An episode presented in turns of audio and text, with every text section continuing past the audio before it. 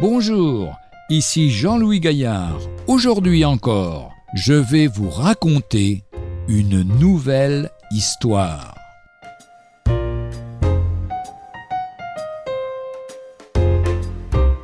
La Bible, message de Dieu. En 1968, près de Douvres, en Angleterre, on a trouvé au bord de la mer une bouteille vert sombre, poisseuse et scellée. Elle contenait une lettre d'un marin à son frère, avec un plan soigneusement dessiné. Sur ce croquis, une petite marque repérait un trésor caché dans une cave.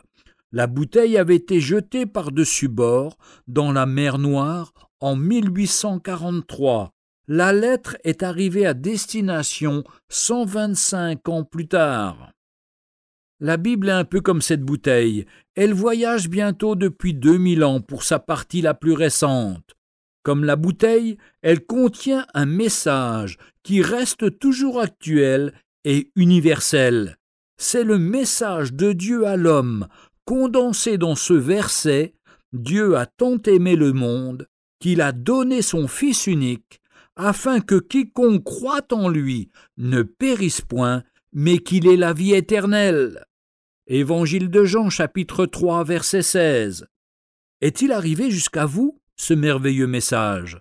Alors, lisez-le avec humilité, persévérance et sans préjugés. Demandez à Dieu de vous le faire comprendre. Vous y verrez clair pour reconnaître les barrières secrètes en vous qui vous empêche de venir à Dieu et surtout le moyen d'en être délivré. Votre vie sera dégagée du mal intérieur qui la ronge. Vous apprendrez à connaître et à aimer celui qui remplit toute la Bible, le Seigneur Jésus lui-même. Il est le seul médiateur entre Dieu et les hommes. Premier épître de Paul à Timothée, chapitre 2, verset 5. Il est le seul chef digne d'être suivi. Sondez les Écritures, car ce sont elles qui rendent témoignage de moi, a dit Jésus dans l'Évangile de Jean au chapitre 5 et au verset 39.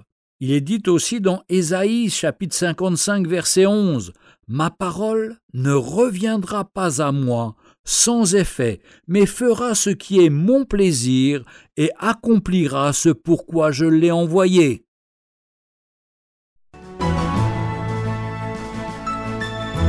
Retrouvez un jour une histoire sur www.365histoire.com.